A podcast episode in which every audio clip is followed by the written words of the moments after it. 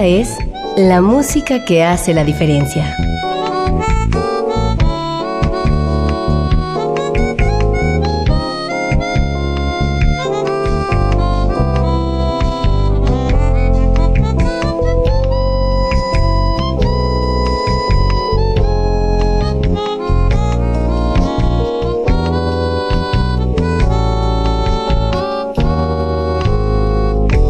Las estrellas del pop y de la música brasileña. Sonidos originales del cine y del teatro.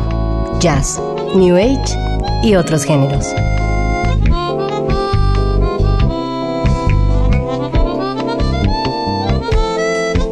Una emisión de Radio UNAM con los comentarios de Germán Palomares Oviedo.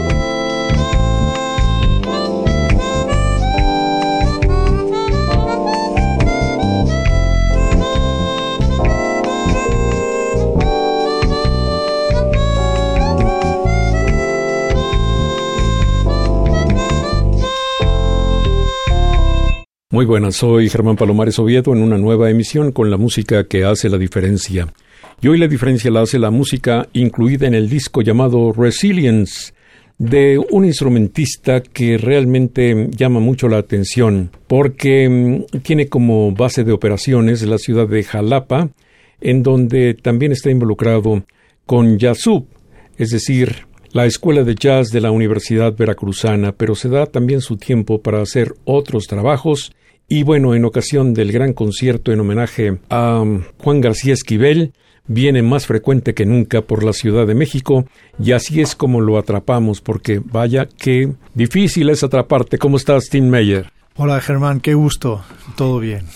Cuéntame, ¿cómo empezó tu vida musical? ¿Cómo supiste que tu vida era la música?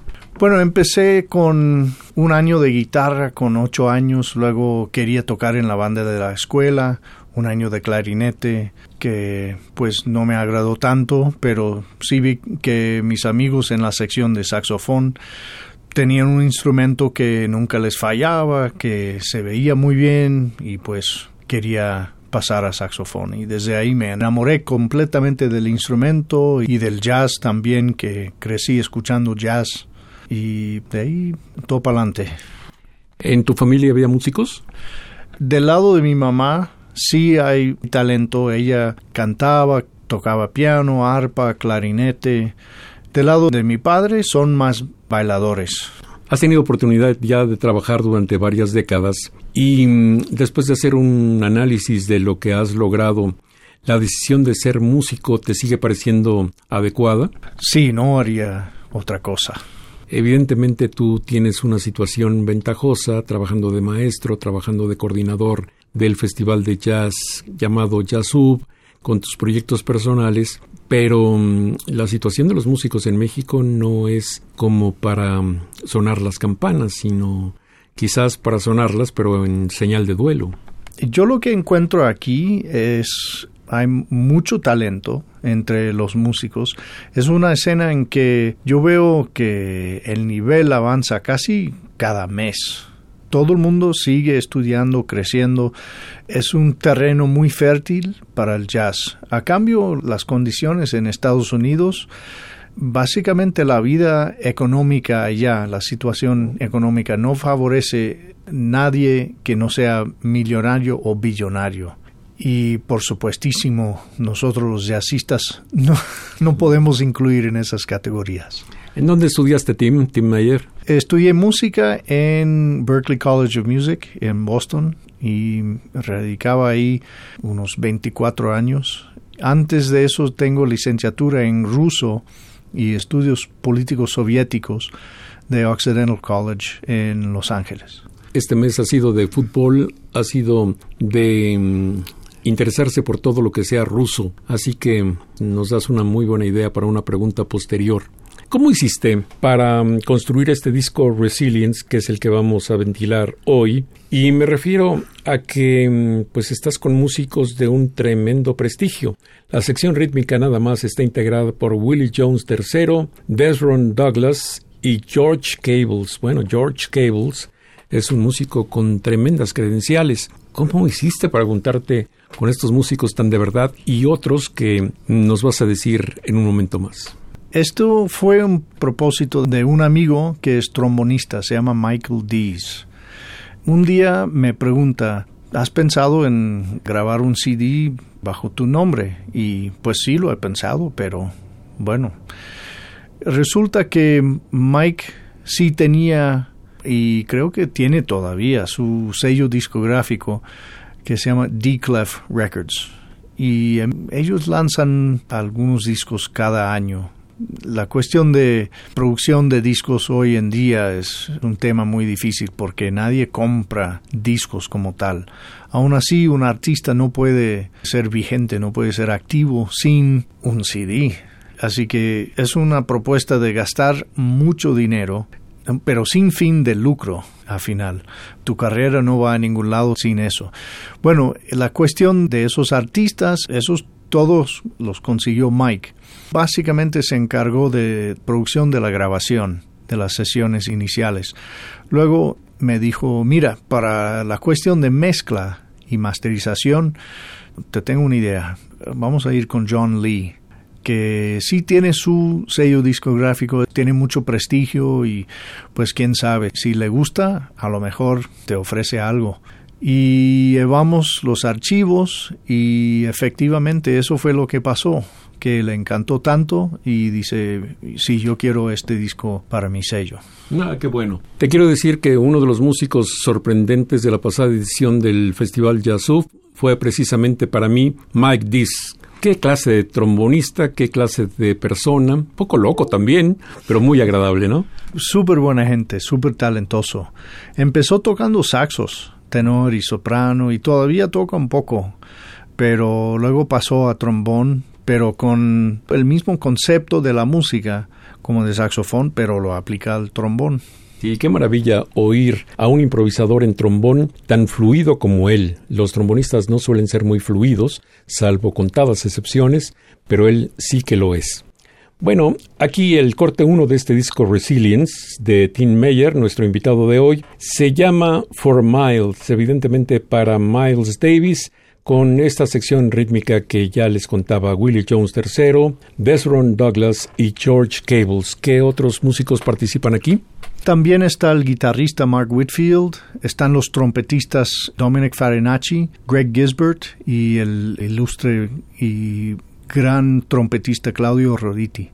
Sí, estamos platicando fuera del micrófono que lamentablemente Claudio está en fase terminal, eh, tiene una enfermedad grave y la verdad es que lo lamento mucho, lo conocí hace muchos años, siento estimación por él y me apena mucho que un músico brasileño tan competente como él tenga tan poco futuro. Realmente es una pena lo que pasó con este muy, muy buen músico brasileño. Del disco Resilience de Tim Meyer vamos a escuchar entonces For Miles. Thank you.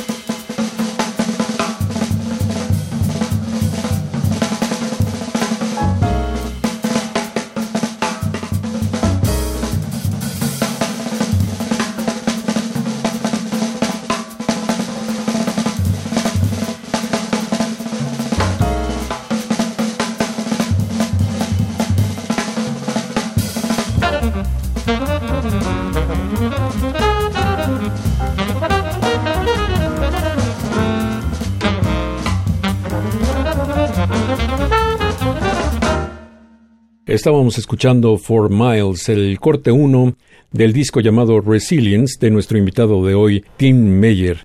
¿Cómo es que llegaste a Jalapa? ¿Quién te invitó? ¿Cómo le hiciste para descubrir que en Jalapa podías seguir tu vida profesional y podías ser feliz, Tim? Pues tengo un amigo que se llama Rafael Alcalá, que es tremendo pianista y nos habíamos conocido en Boston cuando él vino a estudiar ahí. Él llegó alrededor de 2000, creo. Y básicamente como yo tocaba en un grupo de jazz afrocubano en el club de jazz Wallis todos los jueves, ahí caía cualquier músico de descendencia latino, de todos países. Cayó por ahí Rafa, nos conocimos y tocamos mucho juntos en varias situaciones musicales. Luego un día en 2000 13, hace casi cinco años, me llamó por teléfono y me preguntó, ¿qué te parece venir a Jalapa a dar clases de saxofón?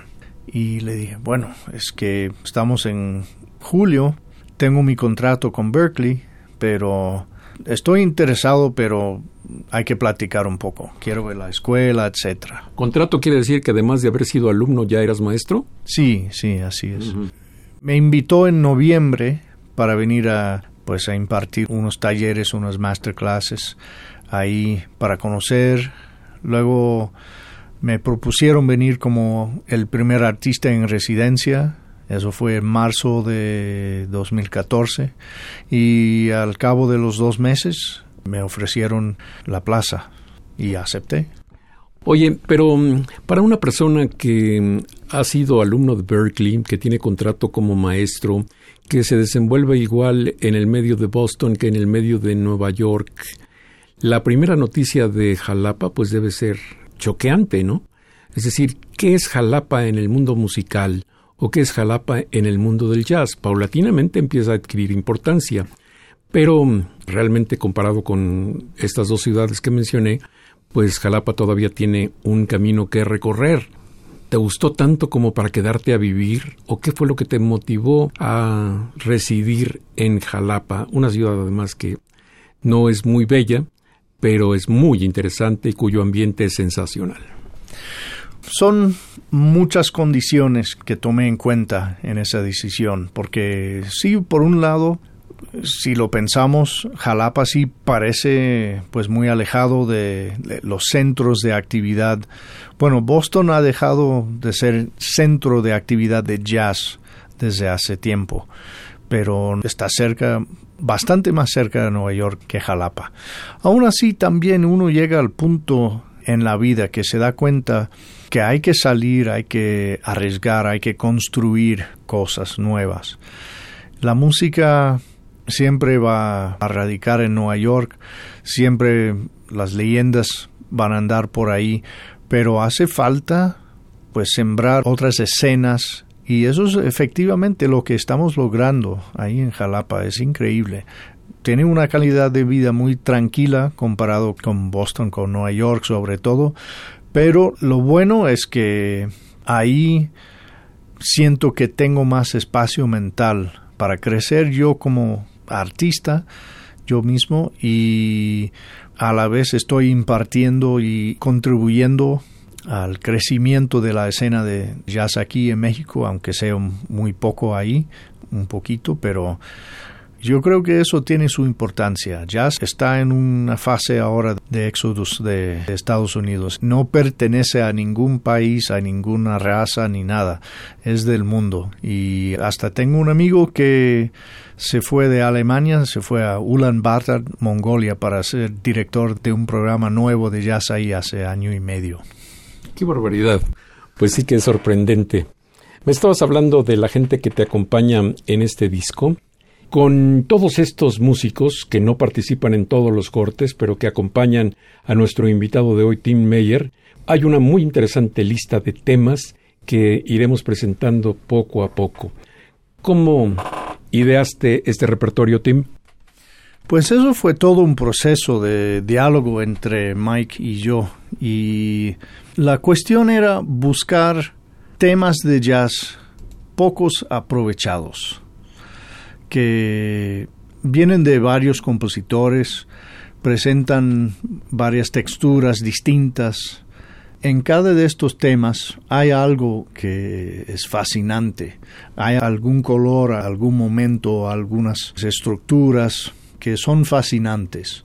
Y para mí dibujan como un mood muy emblemático de esos tiempos, de Nueva York, de esa gente.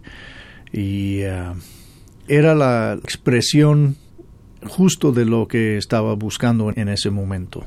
Es decir, que todo el repertorio fue elegido por ti. En eso no participó Michael Dees. Sí, oh, sí, eso fue un diálogo entre los dos. Y él llamaría y me diría, oye, ¿qué te parece tal tema? Tienes que escuchar esto. Ah, sí, muy bien. Y de hecho fue el mismo proceso con la sección rítmica. Y pues sí, fue una colaboración entre los dos. Muy bien, ¿de quién es este tema que sigue, Escapade? Esto es del trompetista Kenny Durham. Es en un disco que se llama Our Thing de Joe Henderson. Pues muy bien, vamos a escuchar Escapade y volvemos para seguir platicando con nuestro invitado de hoy, que es Tim Meyer, un músico norteamericano que está viviendo ya permanentemente en Jalapa para beneficio de todos los jóvenes que quieren iniciar y consolidar su carrera en el mundo del jazz. Escapade.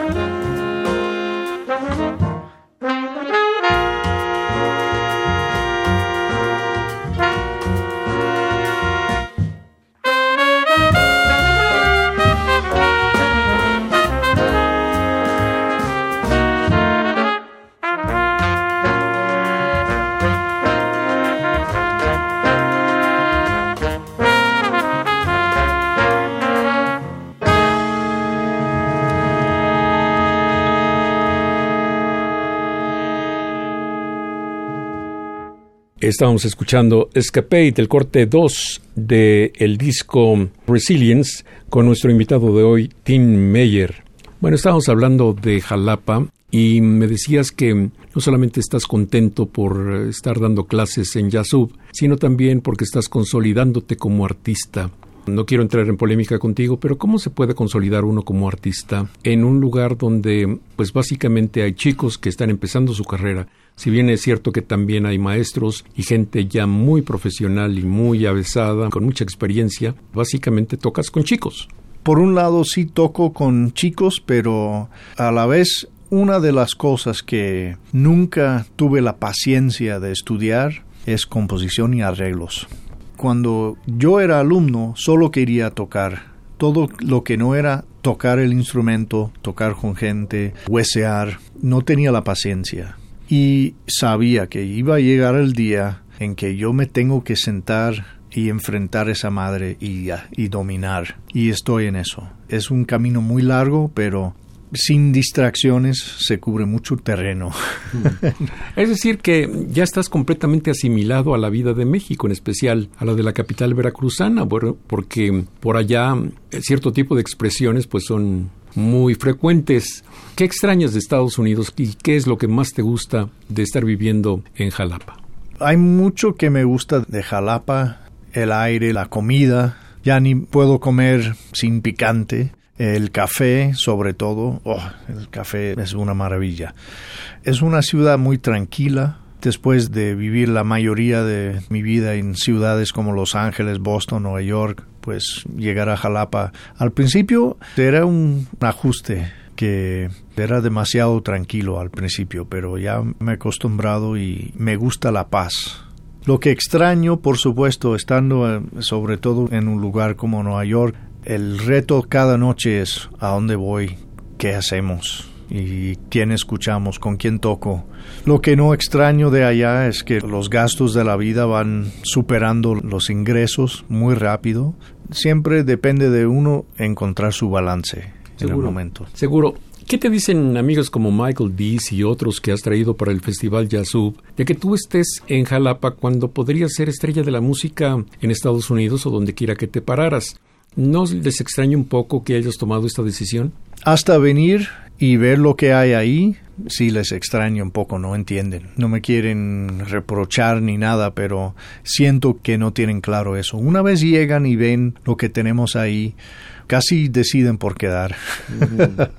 Y por supuesto, esta institución, la Academia de Estudios Jazzísticos de la Universidad Veracruzana, está teniendo más y más prestigio.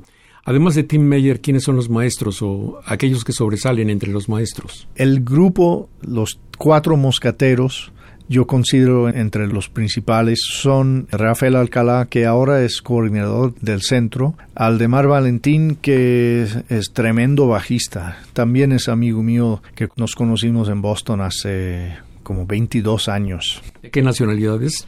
Es de Puerto Rico y a Roberto Sánchez Picasso, tremendo guitarrista de Tamaulipas.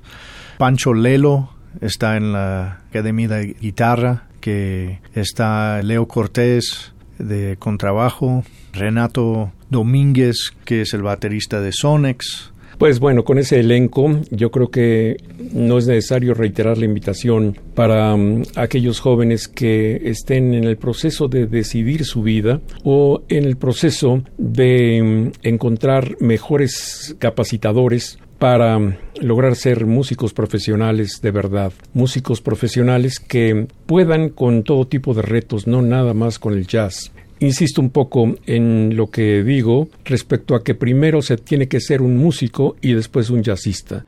No se puede primero ser un jazzista y luego ser un músico. ¿Estás de acuerdo en eso, Tim? Totalmente. Pues muy bien, vamos a seguir escuchando música del disco Resilience con nuestro invitado de hoy, Tim Meyer. Y este tema se llama Emperor March, la marcha del emperador. ¿Este es un tema de jazz? Sí, de hecho es un tema de Charles Tolliver hizo un arreglo de Big Band que Michael Dees tocó en esa Big Band y por eso conoce el tema. Es, es increíble. Y es el tema en que toca toda esa gente, flautas y clarinetes. Es la única pieza de, de ensamble grande. Hace un ratito hablamos de un trompetista brasileño y ahora tengo que hablar de este trompetista norteamericano que realmente es un tipo formidable. Charles Tolliver y mm, él hace mucho tiempo hizo una marca de discos llamada Strata East, a través de la cual quería dignificar la música de su raza, la raza negra. Pero mm, la música tenía tan buen gusto, la música era de tal nivel que nunca pudo popularizar sus productos. Siempre pasa lo mismo. Lo mejor se queda en el cajón mientras lo vulgar, mientras lo cotidiano, mientras lo superficial obtiene laureles, ¿cierto? Cierto, totalmente de acuerdo. Pues muy bien, vamos entonces a escuchar esto que se llama La Marcha del Emperador con Tim Meyer, nuestro invitado de hoy, y realmente una gran lista de músicos importantísimos.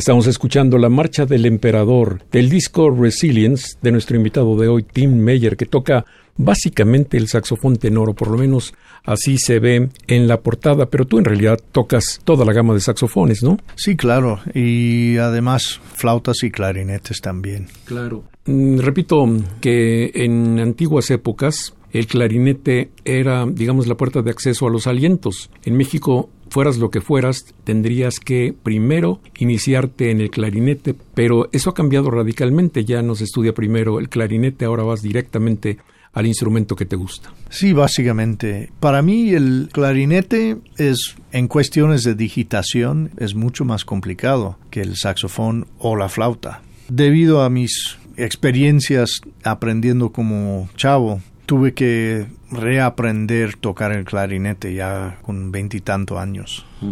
Oye, un clarinetista que hizo un boom increíble y del que se habla poco en los últimos tiempos es Eddie Daniels, pero era un músico muy ejemplar. Totalmente. Él empezó como saxofonista y luego pasó al clarinete. Conozco a algunos que han hecho eso. Tengo un amigo que se llama Harry Scholar, que ha venido aquí a México un par de veces, toca con el maestro Eduardo Piastro. Ahora es el director de la facultad de saxofón ahí en Berkeley. Son como ejemplos de ese proceso en reverso. Sí. Bueno, pues vamos a ir rápidamente con la música y luego se darán cuenta por qué lo hacemos así. Vamos a poner ya de una vez un estándar que se llama Creo que voy a colgar mis lágrimas para que se sequen. I guess I'll hang my tears out to dry.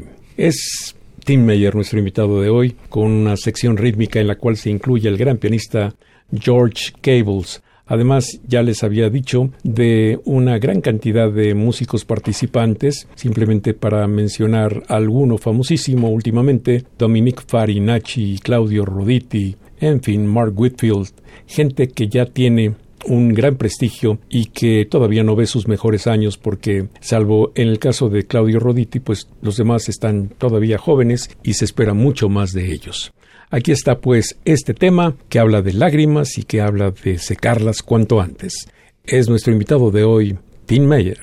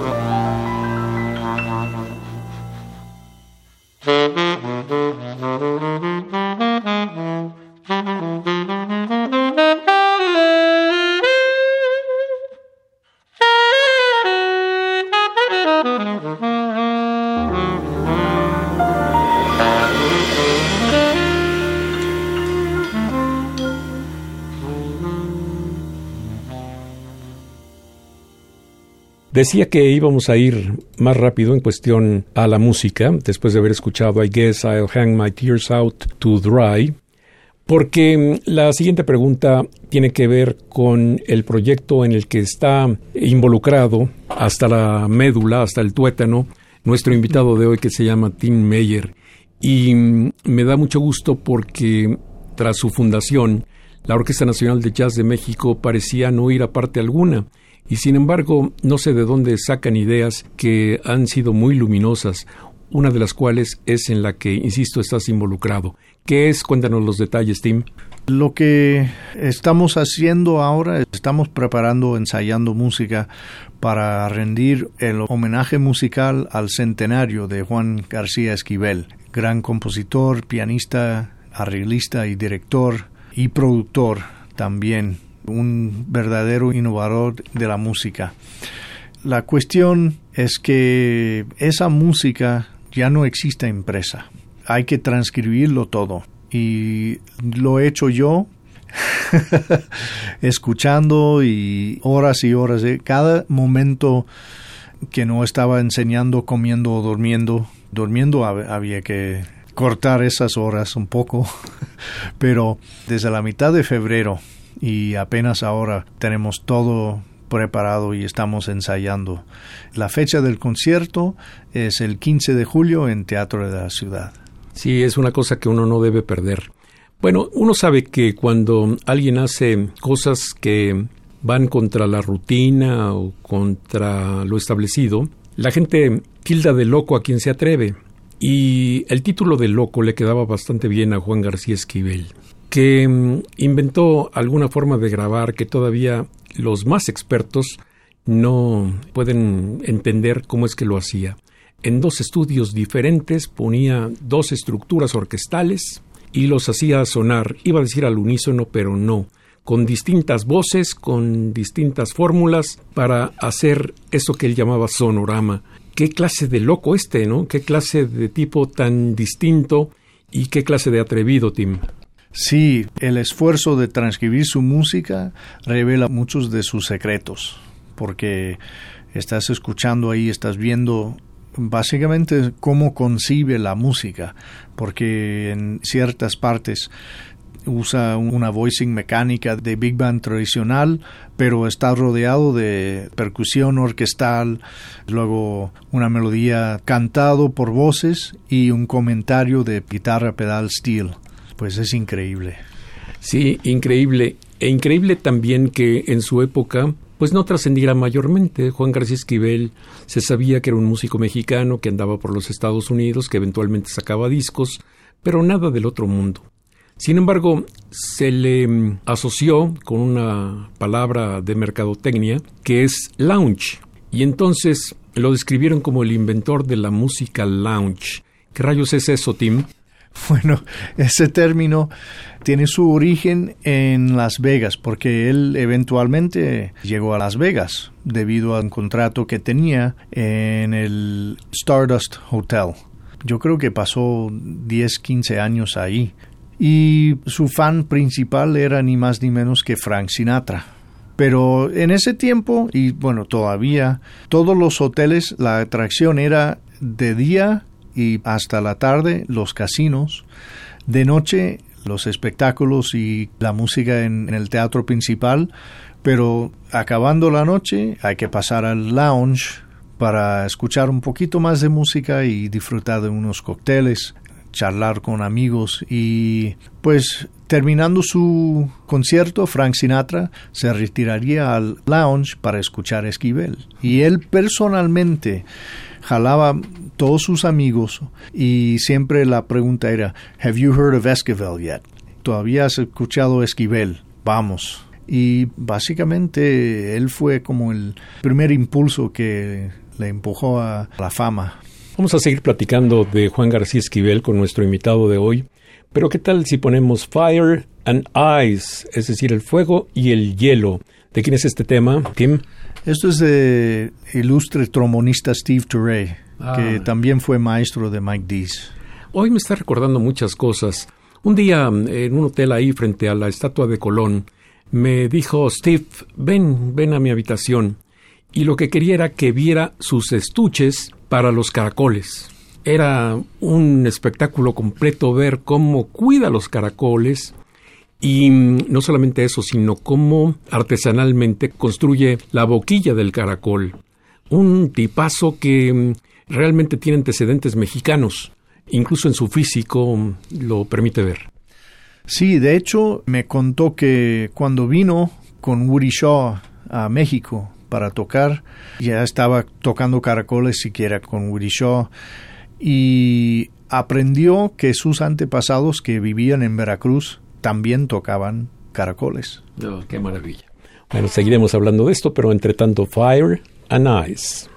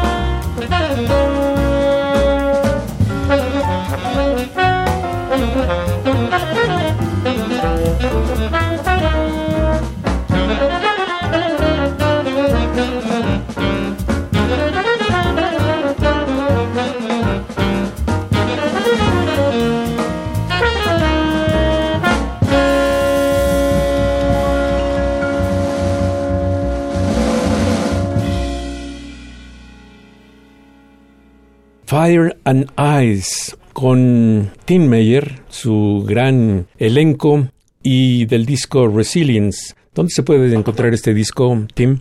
Aquí en México no estoy seguro. Eh, está en Amazon, está en iTunes.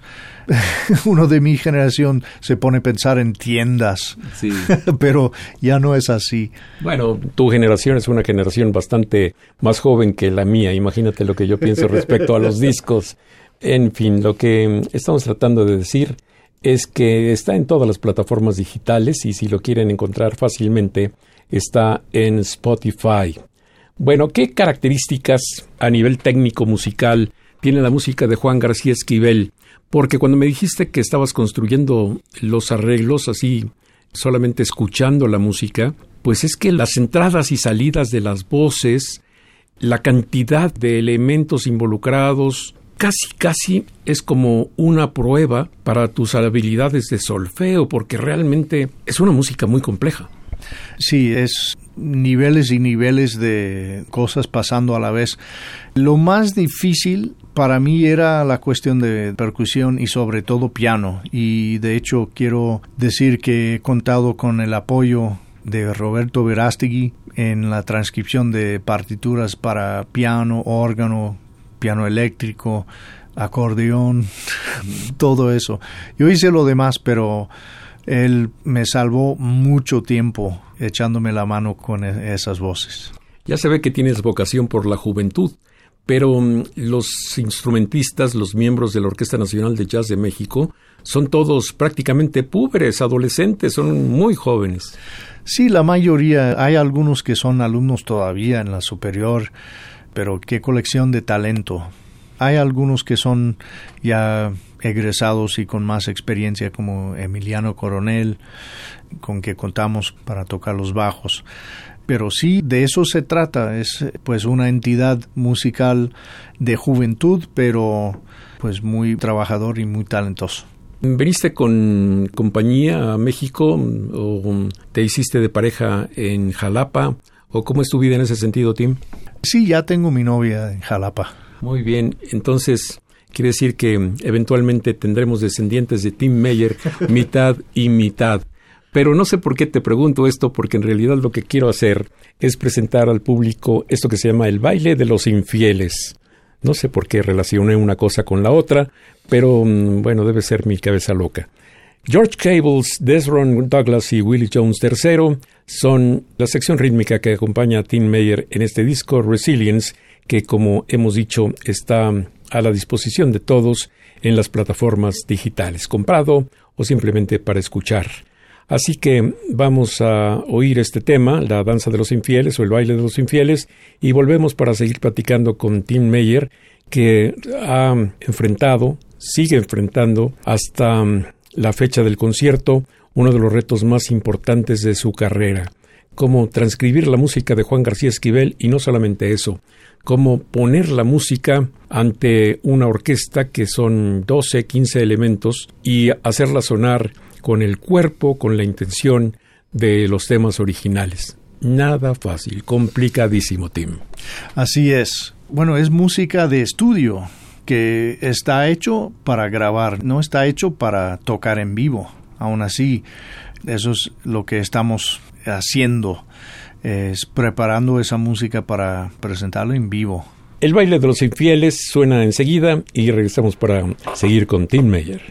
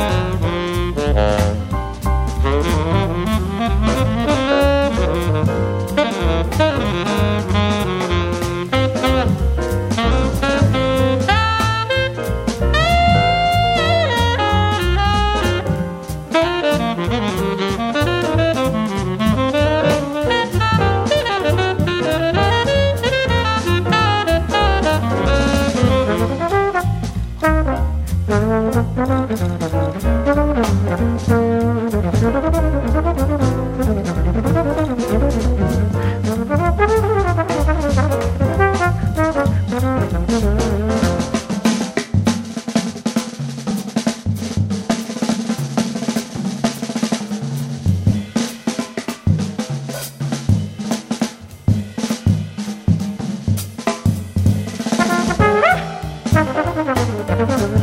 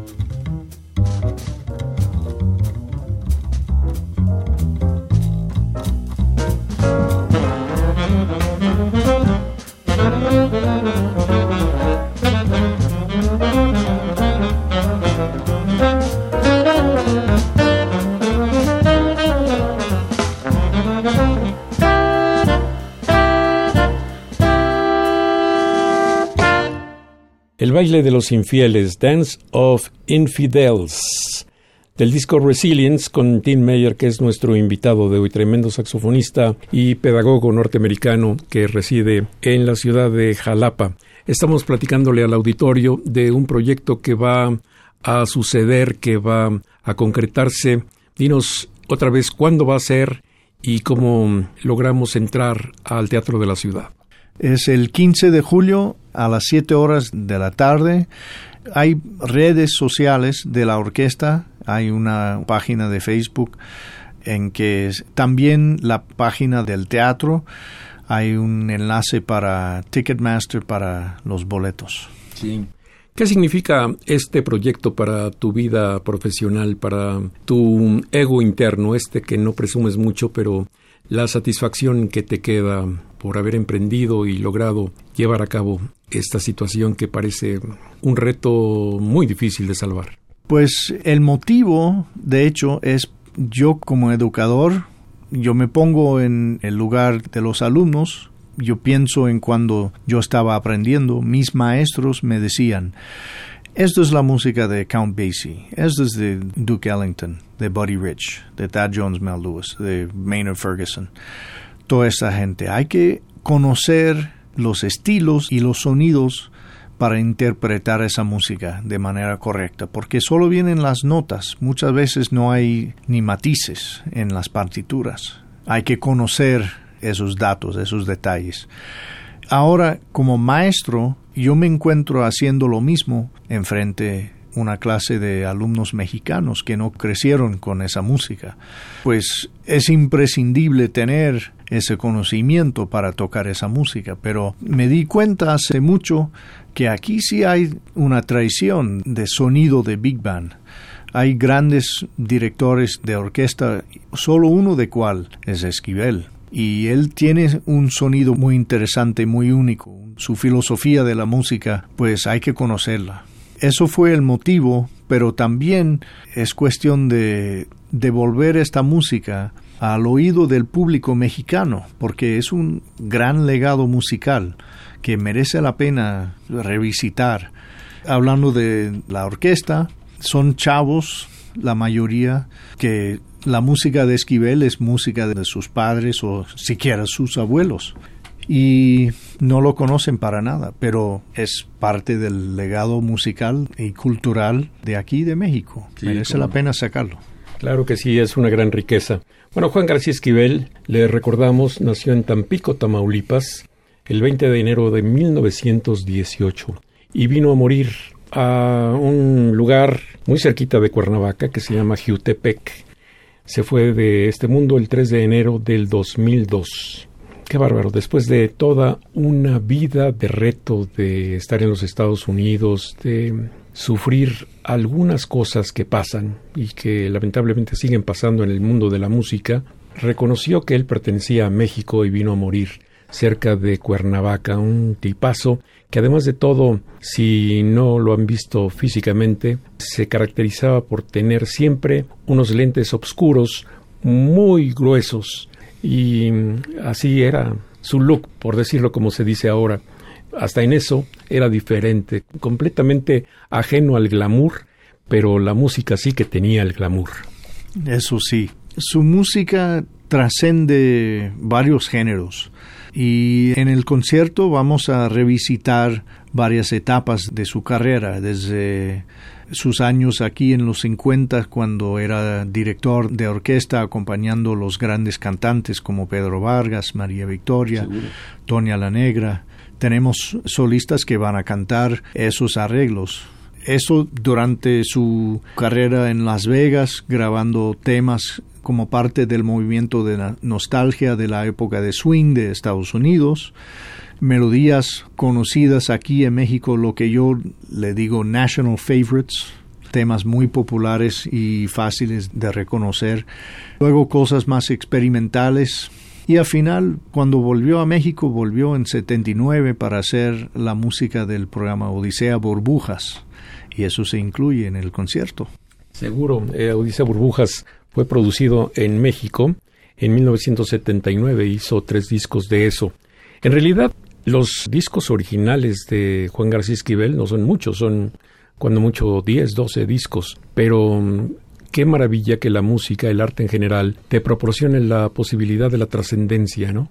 Finalmente, si tu trabajo está grabado, pues sí, has muerto de cuerpo, pero no has muerto del todo, porque, por lo menos en el caso de Juan García Esquivel, que ha sido revalorado, creo que esta generación y las siguientes van a hablar de él. Eso espero. Pues muy bien, vamos a seguir escuchando más de el disco Resilience de nuestro invitado de hoy, Tim Meyer, y vamos a poner un tema que se llama Work. Es Tim Meyer con una sección rítmica muy importante, sobresale desde luego George Cables y algunos de los músicos que les he comentado. Tim Meyer.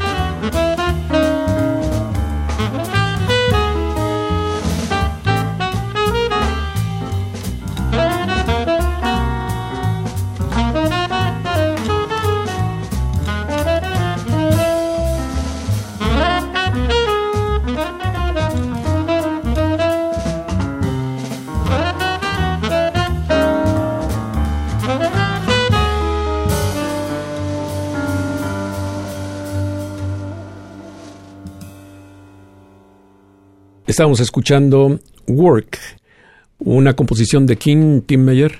Es de Thelonious Monk. Otro de los que, a pesar de que se han revalorado mucho, no tiene aún la importancia que debía tener. Él trajo la modernidad al mundo del jazz.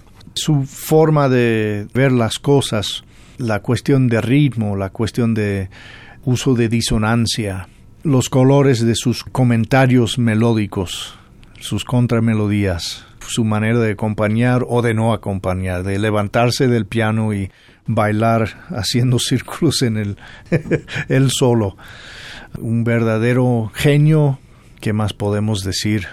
Bueno, hablando de Monk, mi impresión de Esquivel para amarrar todo es que Esquivel es como si Thelonious Monk y Duke Ellington habían crecido aquí en México. Esa es una muy buena manera de resumir de qué se trata la música de Juan García Esquivel. Recuerden, Teatro de la Ciudad, 15 de julio ya inminente y ojalá que todos ustedes se animen para aplaudir este proyecto. Primero, el reconocimiento a la Orquesta Nacional de Jazz de México, integrada básicamente por instrumentistas muy, muy jóvenes, y también para aplaudir la dedicación, la devoción con la que se ha entregado al mismo nuestro invitado de hoy, el gran músico norteamericano Tim Meyer, un músico preparado que afortunadamente tenemos aquí, compartiendo sus conocimientos en Yazub, el proyecto de la Universidad Veracruzana con respecto a la música que nos interesa. Vamos a poner el último tema de este disco que se llama Climo y volvemos para despedir a nuestro invitado de hoy, Tim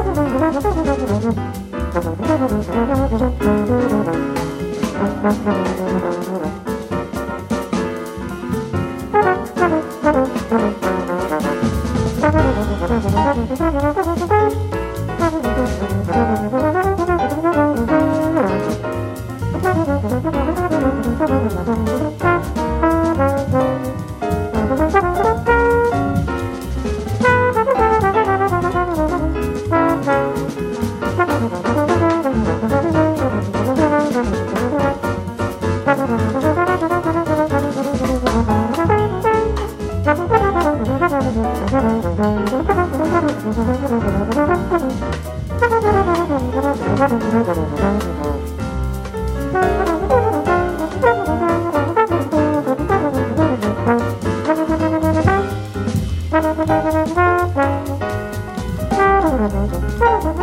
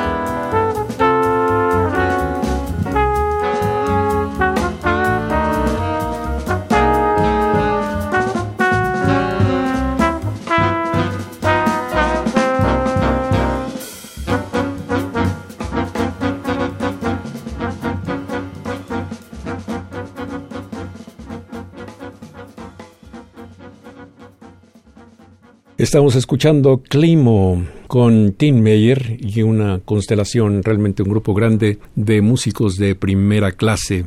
Grabación realizada en Nueva York. Sí. Al alcance de nosotros a través de todas las plataformas digitales. Comprar de vez en cuando un disco, de vez en cuando un tema o varios, no nos hace ni más ricos ni más pobres, pero sí que hacemos la diferencia con los músicos que pueden seguir haciendo lo que mejor saben hacer.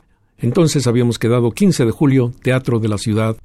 Te deseo muchísima suerte. Creo que esta conversación me ha aclarado muchas cosas respecto a ti y estoy muy orgulloso de conocerte y muy orgulloso de que hayas decidido venir a México a compartir lo que sabes, Tim Meyer. Bueno, muchas gracias, Germán. Es un gran placer estar aquí. Por fin hemos hablado mucho de este momento y por fin llegó. Sí, por fin llegó. Eres muy difícil de pescar. Hasta la próxima, Tim Mayer. Muchas gracias. Hasta luego.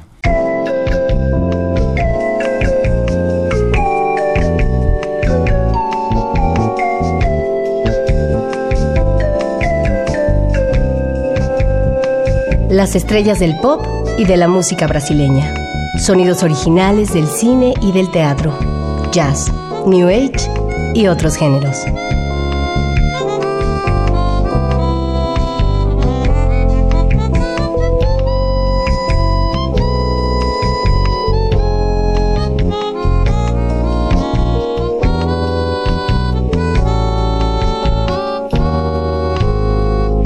La música que hace la diferencia.